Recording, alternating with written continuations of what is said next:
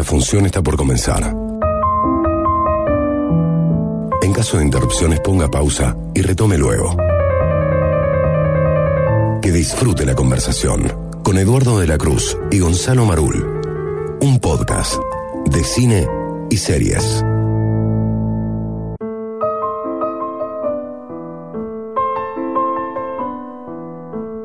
Y aquí estamos nuevamente en la conversación y estamos viajando, estamos en, estamos en ruta, estamos llegando a un país netamente cinematográfico, por no decir la patria cinematográfica de muchos.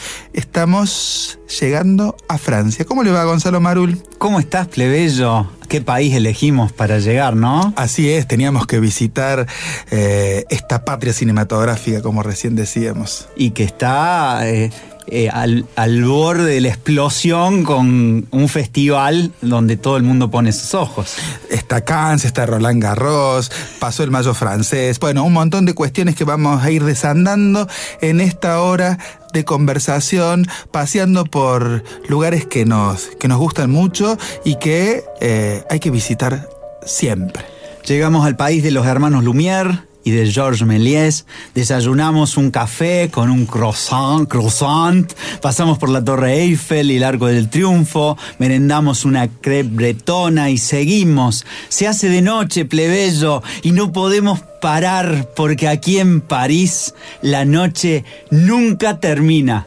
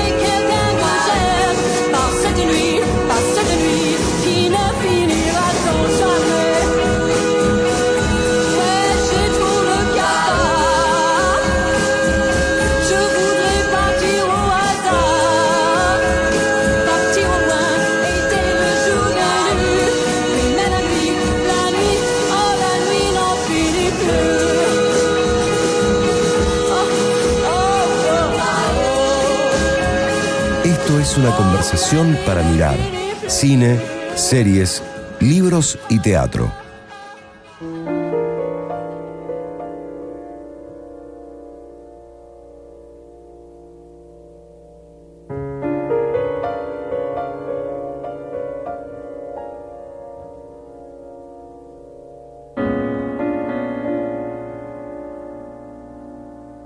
Y bueno, estamos en Francia. Acaba de terminar el Festival de Festivales, porque mm, así lo llamamos al Festival de Cannes, así que lo invito a recorrer la Costa Azul, porque esta Costa Azul hay que recorrerla, la Croisette se llama, esta calle por donde lo voy a llevar.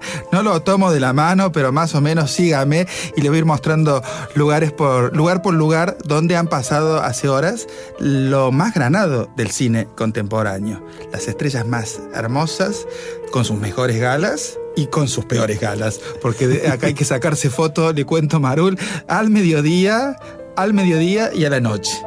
Y Hay que- siempre hay polémica, plebeyo. Siempre hay polémica, pero lo que tiene el Festival de Cannes que eh, me parece interesante y es a lo que vamos a, a desarrollar ahora, es un festival que legitima el cine contemporáneo, el cine que se va a ver durante todo el año, por eso Festival de Festivales, pero también abre la temporada cinematográfica. Ha pasado Berlín, pero creo que eh, Cannes se predispone a hacer ese comienzo de temporada, la señal de largada, el lugar donde todo el mundo quiere estar. Y en el último tiempo, pandemia mediante, Cannes también se ha transformado en ese territorio donde el cine disputa su última pelea contra las plataformas. Porque Venecia ya es el festival de las plataformas, fundamentalmente el festival de Netflix, y los otros festivales tratan de tener o meterse las plataformas en esos festivales. Cannes, con Thierry Fremont a la cabeza, han dado batalla y no aceptan, por lo menos en su programación y en su competencia oficial, películas que sean producidas por plataformas. Y aquí se, se defiende todavía ese cine de los hermanos Lumière y de toda esa historia que contábamos al principio. Es por eso que es uno, es uno de esos festivales donde uno le gusta ver esas cuestiones. No sabemos hasta cuándo podrá disputar esta batalla porque las plataformas vienen cual zombies o guerreros del espacio a copar toda la parada. Pero es un festival donde se defiende el cine. Por eso la primera persona que visitó este festival fue Tom Cruise, que se le dio un premio y una palma de oro honorífica, donde presentó una película que está haciendo hit en todo, en todo el mundo y donde dijo que él hace cine para ver en las salas. Así que me parece como importante tenerlo en cuenta esta cuestión. y lo cerró Albert Serra y se da una cosa muy extraña. Dos artistas que son totalmente antológicos piensan igual sobre este tema. Tom Crucero inaugura diciendo que él nunca estaría en una plataforma y Albert Se- Serra, que es un director eh, directamente... eh, de estos que llamamos de cine de autor, Experimental. casi. experimental total que se opone a la ideología de Tom Cruise terminan diciendo algo muy parecido y se produce otra paradoja. Llega Movie y se compra las mejores películas del Festival de Cannes y esas películas finalmente no van a terminar en la pantalla grande, van a terminar en Movie. Por lo que muy bien decías vos, plebeyo, la batalla es dura y parecería ser que la va a terminar perdiendo Cannes. Es complicado. Hay autores que vamos a traer en otros episodios que han decretado la muerte del cine, pero acá Khan sigue remando y tratando de darle un poco de vida. Pasaron los mejores directores. Estuvo Cronenberg presentando su última película que queremos ver muy pronto, con un trío actoral que eh, dará gusto ver. Estuvo un amigo suyo presentando una serie, Marco Bellocchio, Oh, Mar, Italia. que eh, presentó una serie y que está por presentarse en el- después que termine el verano en la, en la RAI, en la televisión pública italiana. Pasaron los hermanos Dardenne, pasaron directores de todo tipo. El palmarés fue complejo y complicado. El palmarés, quiero decir, los premios, que no le gustó a ningún crítico de los que estuvieron allí. Nosotros no hemos visto las películas, por lo tanto no vamos a hablar de ese palmarés que creo que Cannes lo que ha privilegiado, un palmarés donde hay un jurado de lujo, digo, están los ganadores de ediciones anteriores, hay actores, gente que conoce un poco lo que significa el cine. Me parece que el palmarés optó por un tipo de cine que también es diferente al cine que le gusta a los críticos. No ganó, no ganaron los favoritos, ganaron los más experimentales y el Festival de Cannes también es geopolítico, entonces fue como bastante equilibrado a la hora de repartir premios. Una, una- un actor de una nacionalidad lejana que ya había triunfado con Parásitos, una actriz que trabaja a las órdenes de un director que es del margen, pero quieren incluirlo allí. Y los hermanos Darden tenían que estar en ese palmarés con, una, con un premio que se les creó a imagen y semejanza, porque era el premio del 75 Festival de Cannes, con premios compartidos, cosa que nunca... Nunca sucede. Ahí está Lucas Don con una película que queremos ver, Sí, Close. Hay que ver Girl de Lucas Don.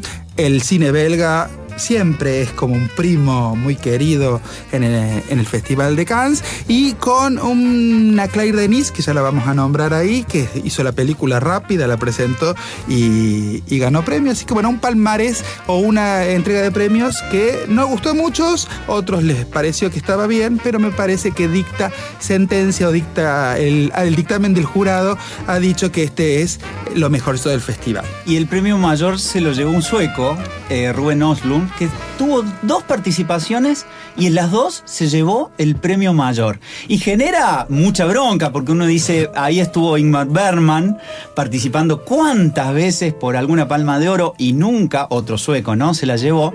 Y hay un dato de color que yo se lo voy a tirar, plebeyo. En su anterior película, este sueco, Rubén Oslund, que se llama The Squad, esas películas que algunos las, tildan como de, cierto esnovismo, con una crítica hacia el arte contemporáneo, él la menciona sin autorización a nuestra compatriota Lola Arias. Así es. Esta gran directora de teatro que tiene unas obras increíbles de teatro documental. Y él usa una obra de ella y la desarrolla en esa película. Y ella lo, eh, lo mete en una especie de litigio judicial. Muy enojada, le entabla una demanda judicial al otra vez ganador de la, De la Palma de. Oro. Una argentina le ha entablado una demanda judicial a este cineasta. Los críticos más conspicuos no están de acuerdo con este premio. Yo he visto Fuerza Mayor del director y me gustó, pero tiene esa cosa media eh, europea bien pensante, donde te critico, pero desde una postura bastante cool. Algunos le llaman snob. Así que veremos. Lo interesante de este festival que demostró que sigue vivo, intenta poner en marcha una industria que ha sido bastante herida por la pandemia, donde las plataformas son como esas especies de tiburones que avanzan y donde hay que poner en marcha todo un mecanismo de relojería y también nos, nos aportó, nos aportó a un poco de material esa hoguera de vanidades que también es el cine y que no está mal que lo, lo sea, digamos. Así que Cannes en eso es eh, el gran director de festival de festivales y me parece que el ego, el arte, es el festival que además creó la política de autor. Hay una política de autor que se ha legitimado con este festival, nos puede gustar más o menos, pero son los autores que han sido elegidos. No hay que dejar de mirar todo lo que sucedió alrededor, porque en todo festival lo mejor están en las eh, muestras paralelas, ¿no es cierto? Así que me parece como importante tenerlo en cuenta. ¿Le gusta la Costa Azul? Me encanta y como si esto es- como si estuviéramos en Roland Garros, me imagino que acaba de terminar el primer set. Tal cual, vamos al segundo. Eduardo de la Cruz y Gonzalo Marul dialogan sobre pasiones.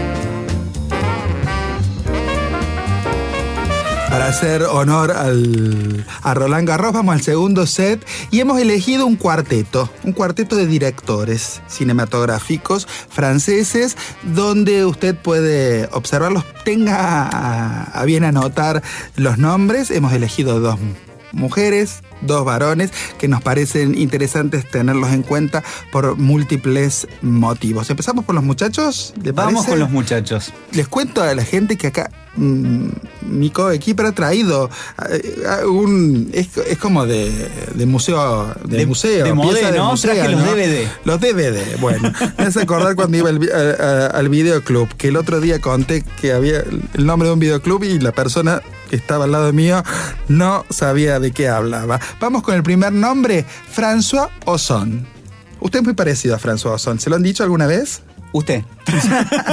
François Ozon, el niño terrible del cine francés, porque viste cómo somos los periodistas que ponemos etiquetas y demás, hizo 19 films, tiene 19 películas, hay hay obras y joyas en, en su cinematografía. Me parece interesante la evolución y el desarrollo que ha tenido.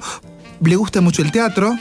por eso siempre lo veo parecido a usted. Y es uno de los directores del cine galo que ha mezclado, que ha mezclado el teatro en el cine. Y lo ha hecho de una manera eh, bastante interesante y ha superado la prueba de transponer una obra de teatro al cine. Es decir, le ha aportado lo cinematográfico a lo que podría llegar a ser eh, una obra teatral. Y ha traído dramaturgos, ha hecho una curaduría de dramaturgos, palabra que nos gusta mucho, la de curaduría, eh, interesante y la, mm, la ha masificado y ha hecho... eh, ha hecho volver a esos dramaturgos a la escena, digamos, de alguna manera.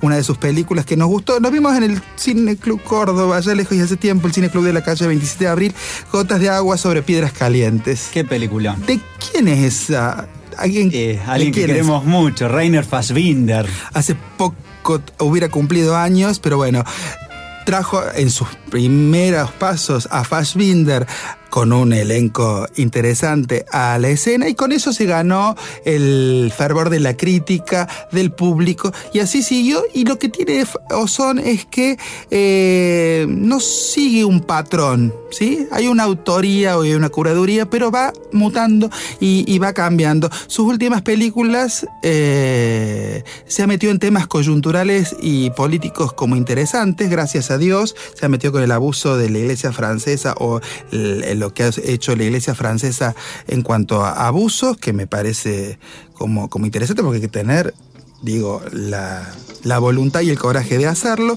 Y eh, en la última película que ha presentado últimamente se mete con la eutanasia.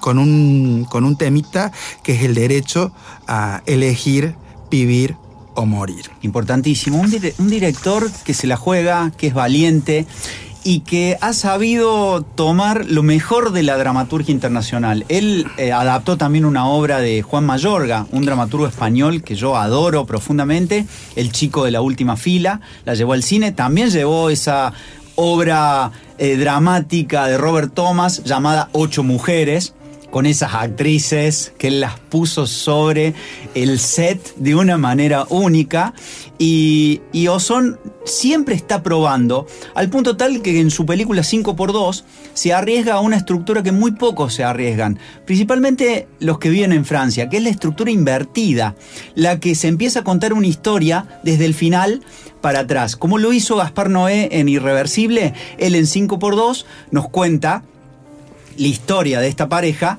pero desde que la pareja se ha desmembrado hasta el día feliz. Entonces, ¿qué nos pasa como espectadores? Arrancamos con ese desmembramiento y el día feliz del encuentro, del enamoramiento, que debería ser un momento de fervor, ya nos agarra como espectadores totalmente eh, desarmados y se produce una paradoja. El momento más feliz para nosotros es el momento más triste. Bueno, veas, François Ozon ha dicho hace poco, François, que el cine está para plantear preguntas, no para dar respuestas, y creo que es la mejor invitación para que usted recorra y se fije en esos, esas 19 películas que están allí para verlas. Así que bienvenido sea la invitación. Hay un muchacho, un guapo, un guapo muchacho que se llama Luis Garrel. Lo debe tener porque es el protagonista de una película que lo lanzó a la fama porque es actor. Nosotros lo vamos a tomar como en su rol de, de director, que eh, se llama Los Soñadores, de Oh. Bernardo Bertolucci, el chico bonito de Los Soñadores que estaba allí. Hizo una carrera maravillosa, o ha hecho una linda... eh, la alterna entre actor y director. Pero es el hijo de Philippe Garrel, también es También es sobrino de Jean-Pierre. eh, Jean-Pierre Laut. Jean-Pierre Laut. El de los 400 Lo- lo- golpes. Sí, qué Su actor. madre también es. Digo, eh, tenía toda la. Estaba la quiniela que tenía que ser actor o que tenía que ser artista. Lo mismo el muchacho, a pesar de tener una cara que es para la cámara, hizo el conservatorio de teatro, lo hizo en la, el conservatorio de arte dramático en la Universidad de París. Se graduó con honores, así que. Y hizo muchísimas películas. A mí me interesa su, em, su carrera como, em, como director, que me parece importante. Los dos amigos la guionó con un director que él trabajó bastante, con Christophe Honoré. Ah, claro. Es una película maravillosa para que usted la pueda llegar a ver. Es eh, Bueno, el cine francés. Sin- hablar de cine francés y hablar de trío es, Total, él es es- lo mismo.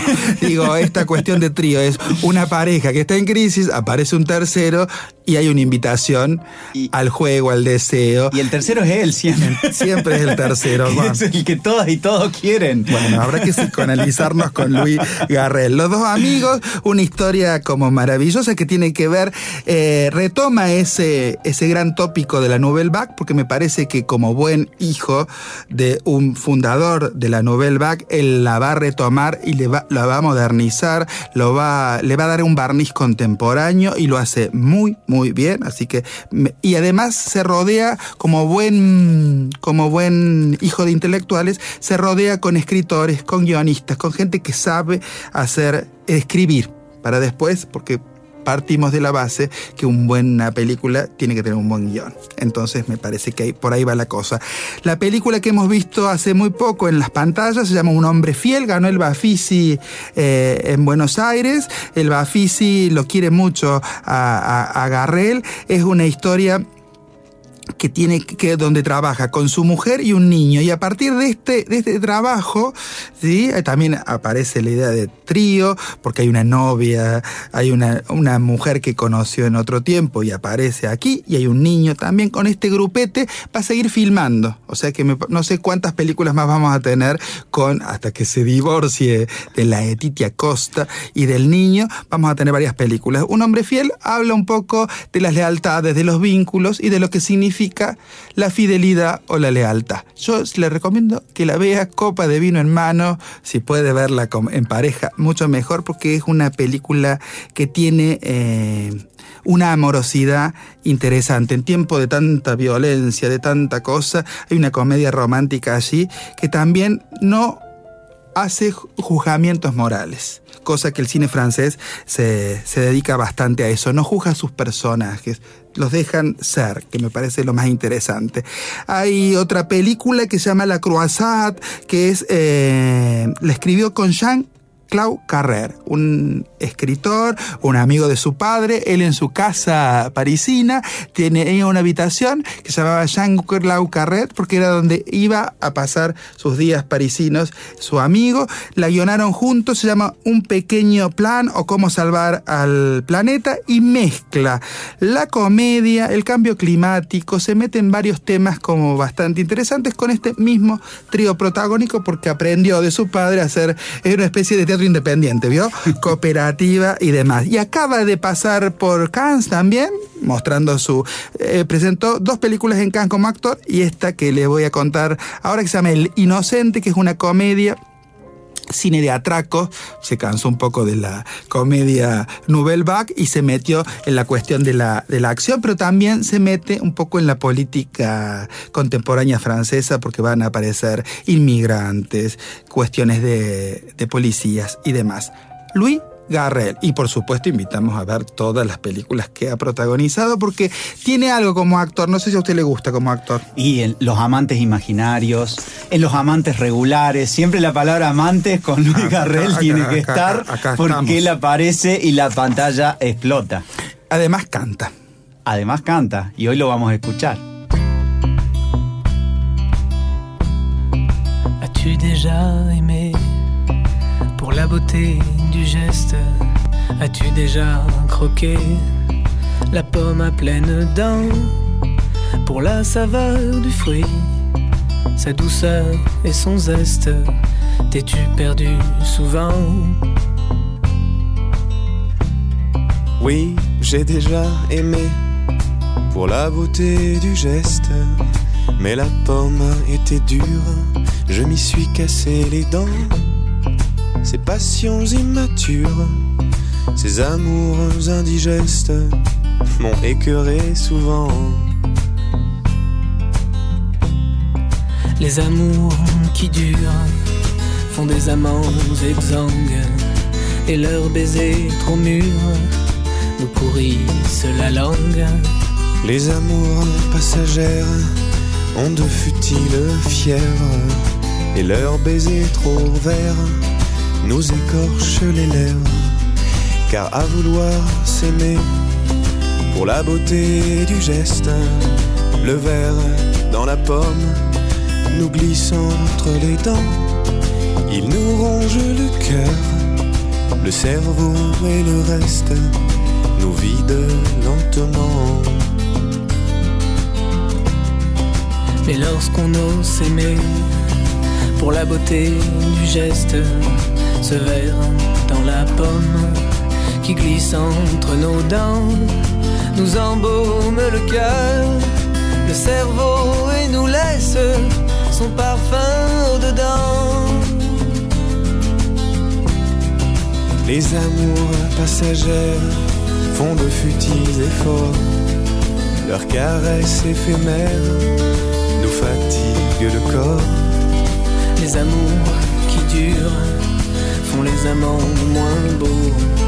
Leurs caresses à l'usure ont raison de nos peaux. Eduardo de la Cruz y Gonzalo Marul dialogan sobre pasiones. Fueron los chicos, vienen las chicas. Las chicas vienen, son dos referentes del cine contemporáneo. Hemos elegido, las hemos elegido por, por esa cuestión. Una es, si no la conocen, anote y deletre, le deletreamos bien el, el nombre porque tiene que ver todas las películas que ha producido. Hizo 61 películas. Estamos hablando del ícono del cine francés, Agne Barda, una número uno. Además con una biografía, una bio- yo creo que con su biografía yo haría una película, no haría una serie, haría una película porque realmente da eh, su extensa trayectoria para, para película. Recomiendo además eh, ir por ahí a navegar y ver las entrevistas que ha dado en el último tiempo producto de su eh, film Pisat Village con JR, que la llevó, a Hollywood se rindió a sus pies, por suerte tuvo la posibilidad de tener ese homenaje del cine norteamericano. El cine francés ama y admira mucho el cine norteamericano y acá hubo como un camino inverso. Eh, Agne Barda fue eh, celebrada y conmemorada eh, en toda esa temporada de premios. Es una referente del cine contemporáneo, pero fundamentalmente del cine hecho por mujeres y de llevar la cámara y mostrar la vida cotidiana de la gente.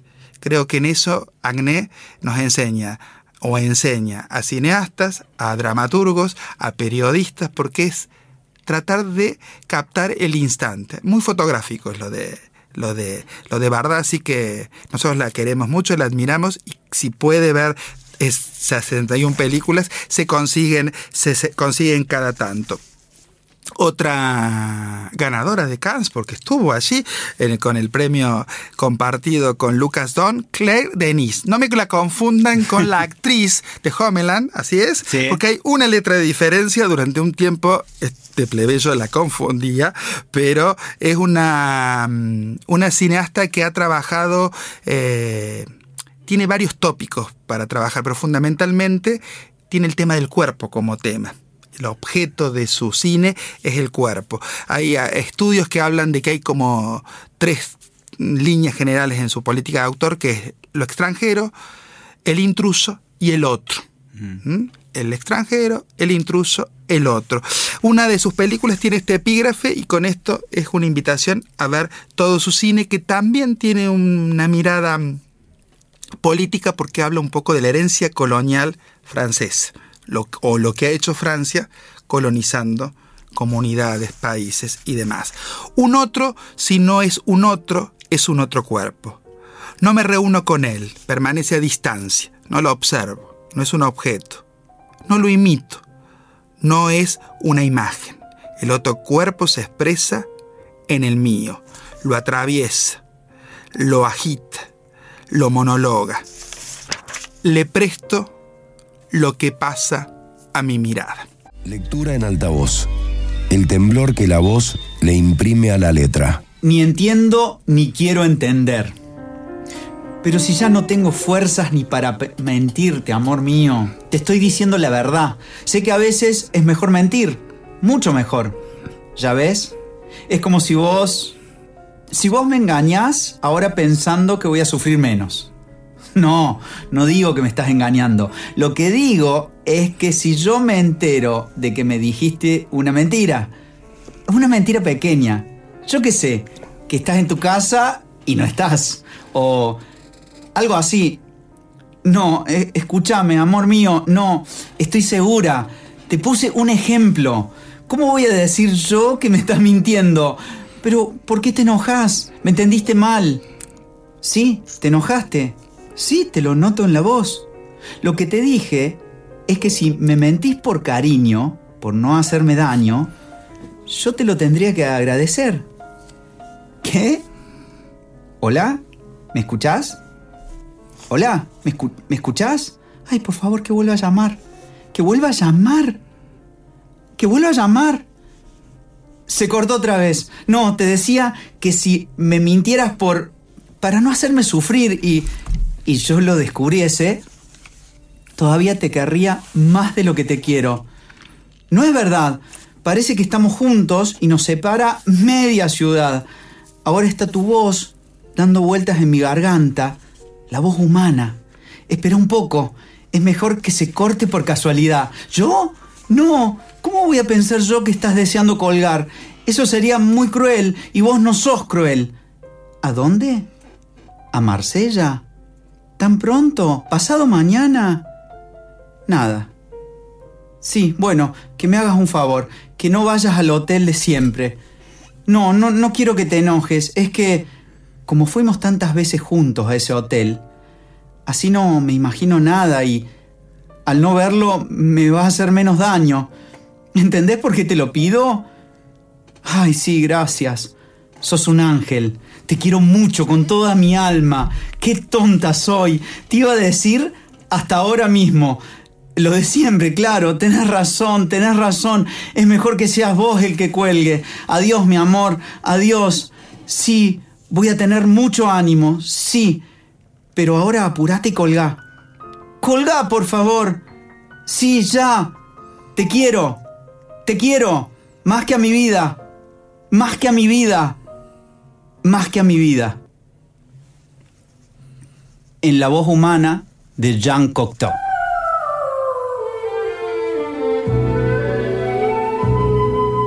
J'avoue, j'en ai bavé, pas vous, mon amour.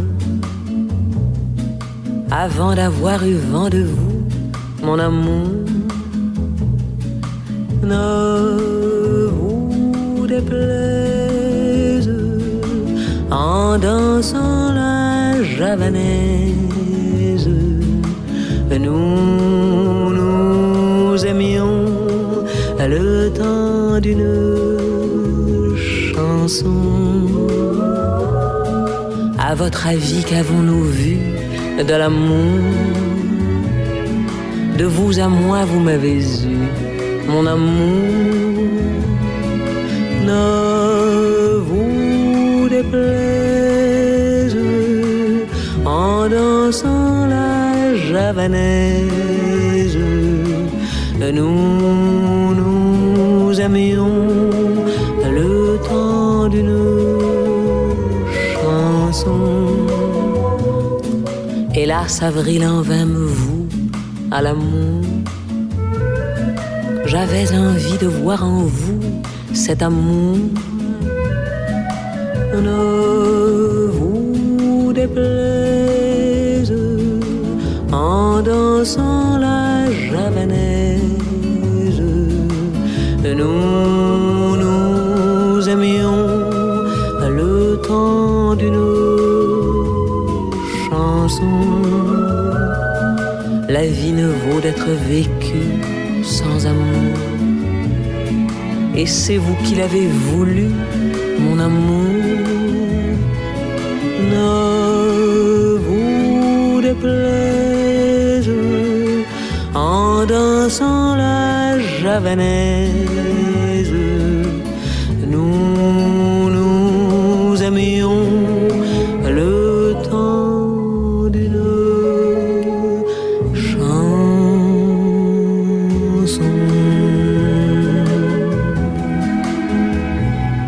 Cocteau, ¿no? Qué texto, ¿no? Qué texto. Qué texto. ¿Alguna vez lo podremos ver? en escena. Y estaría genial. Qué Podríamos invitar a Camila Sosa Villada para que lo Pero por supuesto, a ver, nos escuchará desde Barcelona. Está, está en España, Mira. ahora está yendo a Barcelona a buscar un premio, así que bueno, acá te tengo el director. Yo me, as- me aporto como, ¿cómo se llama? Eh, ayudante, un pasante, ¿no es cierto? Bueno, el cine francés es histórico, es una patria cinematográfica, pero en los últimos años la televisión francesa también ha anotado varios hitos o varios hits, ¿no es cierto? Sí. En cuanto a series. Absolutamente plebeyo y vamos a armar un 3 set otra vez, ya que estamos Oye, en la tenemos semifinal. que de- al al tres, ¿no es cierto? Esto es que sería como un... eh, ¿A usted quién le gusta? ¿Alcázar me dijo? ¿Nadal? Alcázar, Alcázar, Alcázar, pero no bueno. llega, no está llegando a las finales de Roland Alcázar Garros. Federer, un partido que no se va a dar en este Roland Garros, pero vamos a hacer eso.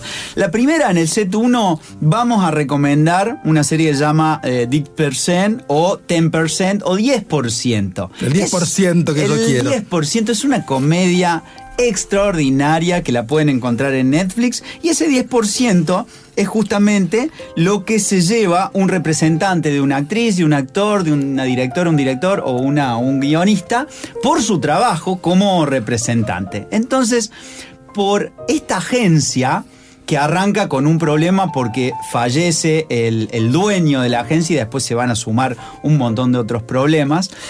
Qué buen comienzo. Qué buen comienzo. comienzo, porque es genial el inicio. El minuto uno, no pasa más de 10 minutos de eso, pero me parece que es una idea que, ¡pum! Y mucho ritmo, eso se llama in media res, ¿no? Comenzar cuando el conflicto ya está instalado. Arranca sin preámbulos. Y a partir de ahí, por esa agencia, van a pasar, va a pasar François Ozon, que lo acabamos de mencionar, va a pasar Catherine Deneuve, Va a pasar toda Francia. Va a pasar toda Francia, va a pasar. Juliette Binoche. O sea, porque realmente lo que han hecho con esta serie, ¿no? Es juntar a todo el. el- a toda la crema. La creme de la creme, la creme brûlée. La creme brûlée de eh, el arte y el cine eh, y el teatro francés. Y la verdad que ha sido tan exitosa que ahora hay un montón de remakes. Creo Sí, que hay una británica. Hay una británica que se puede ver en una de las plataformas, pero me parece que los franceses han logrado esa mezcla de calidad, de ironía, de acidez, porque lo que estamos viendo en la serie también es el cómo se arma una película, cómo se construye, cómo un actor llega a tener un papel en un lugar determinado. Hay un en una de las temporadas finalizando se lo dedican al Festival de Cannes, que yo lo recomiendo porque esto un poco habla de lo que significan los festivales, de lo que significa el cine y de lo que es Francia como, como cultura cinematográfica. La recomendamos, son cuatro temporadas de seis por temporada y como usted dice, plebeyo, tiene un ritmo, Son adictivas. tiene una música. Acá vamos a escuchar algo también de la música Bárbaro. de esta gran serie y eh, creemos que no se la tienen que perder. Ganó Eh, el primer set. Ganó el primer set. En el segundo set vamos a meter, eh, nos vamos a pasar de la, de la risa y de la diversión a algo intermedio para llegar en el tercer set a la oscuridad. Esto intermedio es una serie más nueva que se llama Mixed 1963, eh, también ubicada en una especie de campiña francesa. eh, en ese año, 1963, en donde un colegio de varones decide hacer algo que ellos consideraban en ese año experimental, cómo llevar unas mujeres a eh, eh, convivir académicamente con estos varones, lo que nosotros hoy denominamos un colegio mixto, que para ese momento era una rareza. La óptica obviamente es una serie que habla de 1963, pero con una mirada actual, ¿no? Una mirada muy, muy buena sobre género, porque también ahí también van a empezar a aflorar los primeros indicios de cuestiones y problemáticas LGTBIQ.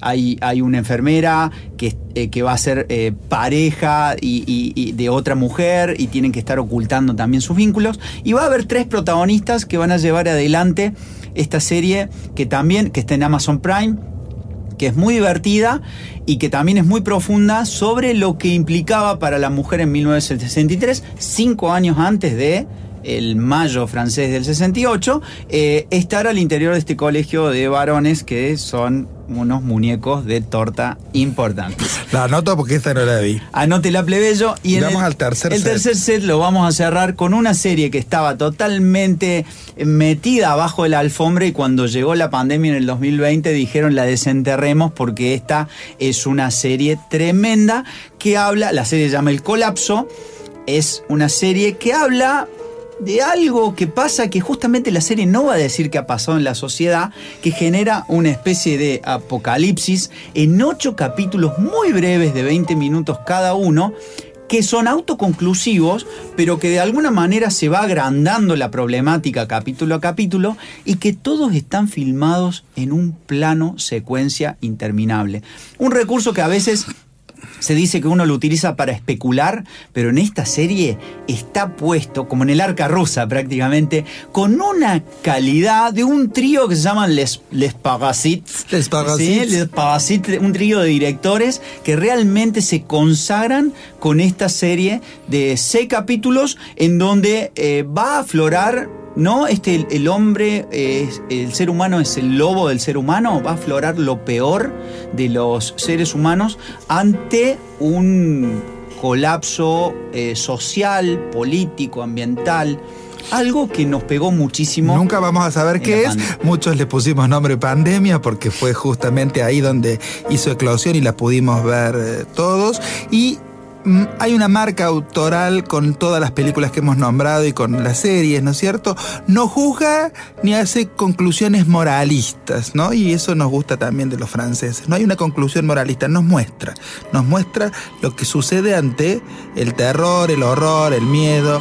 El plano secuencia me parece que ahí está bien usado como registro y como metodología, porque hay gente que lo ha usado bastante a la ligera. Así que el colapso, eh, para verla, además una duración que a nosotros últimamente nos viene como gustando, que son los 20, 30 minutos, y una temporadita de 6, 7 capítulos que está como bueno porque se consume rápido y lo que es interesante que invita a pensar lo que acabas de ver. Muchísimo. El capítulo 6 yo creo que lloré en ese momento.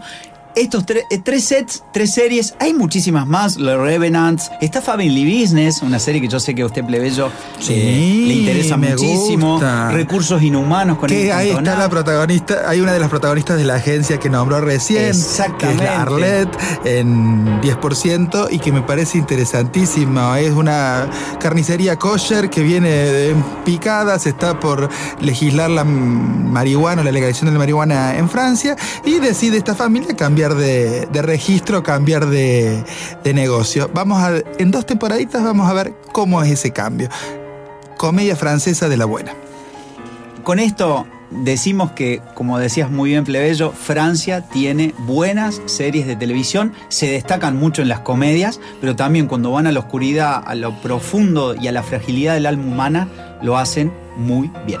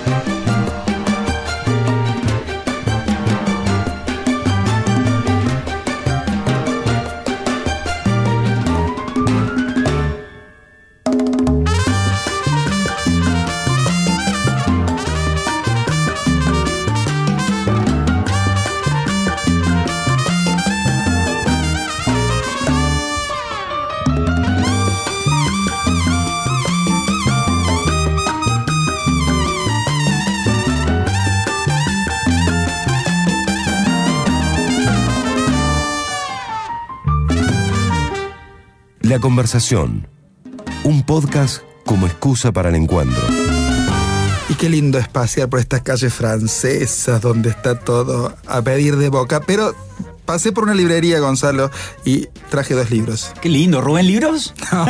No, Rubén Libro, algo así, Rubén- no sé. Rubén se- en París. No sé cómo será esta cuestión. Pero bueno, dos libros que siempre recomendamos y me parece interesante en estos tiempos leer. Caroline Furés estuvo en Buenos Aires hace poco, Generación Ofendida de la Policía de la Cultura a la Policía del Pensamiento, lo editó Libros del Sorsal. Y Caroline trabaja aquí un poco lo que implica la cultura de la cancelación, esta exacerbación que tenemos ante lo diferente, ante lo diverso y al, al no entender lo diferente y lo diverso, lo que queremos es cancelarlo o ofendernos. Así que Caroline plantea algo bastante interesante. Eh, invito a leer este libro. Y de Giselle Zapiro, Giselle Zapiro, ¿se puede separar la obra del autor? Es una pregunta que es el título de este libro censura, cancelación y derecho al error, algo que me pareció fantástico. Censura, cancelación y derecho al error. Eh, tiene un prólogo de Inde Pomeraniec, una de las periodistas culturales más interesantes de nuestro país.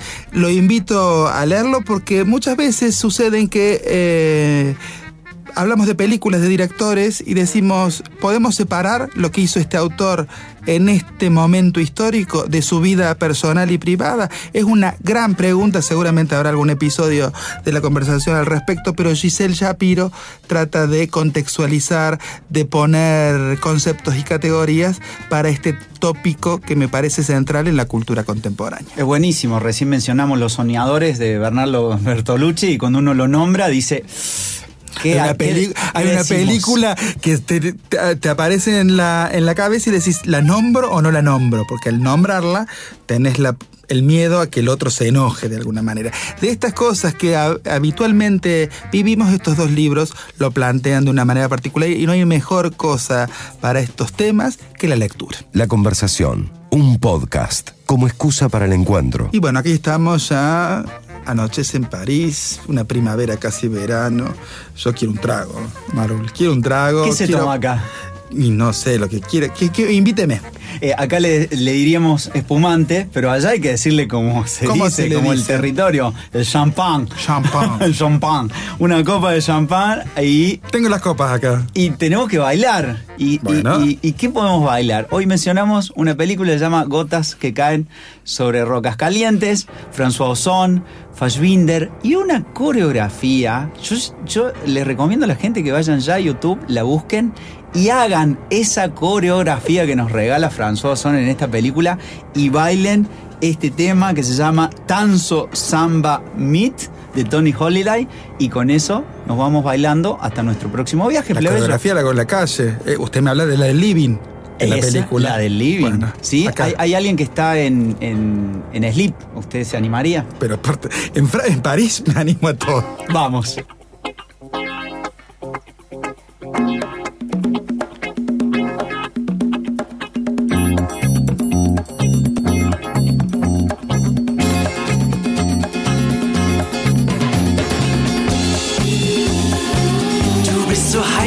Vulkan. Und heute verbrenne ich mich daran. Jedermann nennt dich Sweet Lady Samba. Jeder sieht, dass du kein Kind mehr bist. Die bunten Lichter drehen sich wie Feuer, wenn du die Welt ringsumher vergisst. Du bist so heiß wie ein Vulkan. Und heute verbrenne ich mich daran. Rock'n'Roll, Cha-Cha-Bam und der Boogie, das ist jetzt alles für mich vorbei. Die ganze Welt tanzt heute die Samba. Ole, ole, wir sind dabei. Tanze Samba mit mir. Samba, Samba die ganze Nacht. Tanze Samba mit mir. Weil die Samba uns glücklich macht. Liebe, Liebe, Liebelei. Morgen ist sie vielleicht vorbei. Tanze Samba mit mir. Samba, Samba die ganze Nacht. Du bist so heiß wie ein Vulkan. Und heute verbrenne ich mich daran. Tanze Samba mit mir. Samba, Samba die ganze Nacht. Tanze Samba mit mir. Weil die Samba uns glücklich macht. Liebe, Liebe, Liebelei. Morgen ist sie vielleicht vorbei. Tanze Samba mit mir. Samba, Samba die ganze Nacht. Du bist so heiß wie ein Vulkan. Und heute verbrenne ich mich daran. Tanze Samba mit mir. Samba, Samba die ganze Nacht. Tanze Samba mit mir. Zauberei, die Samba uns glücklich macht. Liebe, Liebe, Liebelei, morgen ist sie vielleicht vorbei. Tanze Samba mit mir, Samba, Samba die ganze Nacht.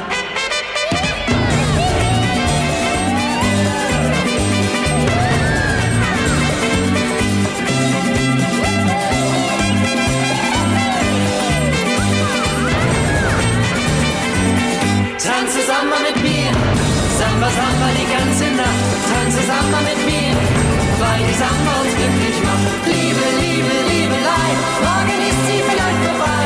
Tanze Samba mit mir, Samba, Samba die ganze Nacht. Tanze Samba mit mir, Samba, Samba die ganze Nacht. Tanze Samba mit mir, weil die Samba uns glücklich machen.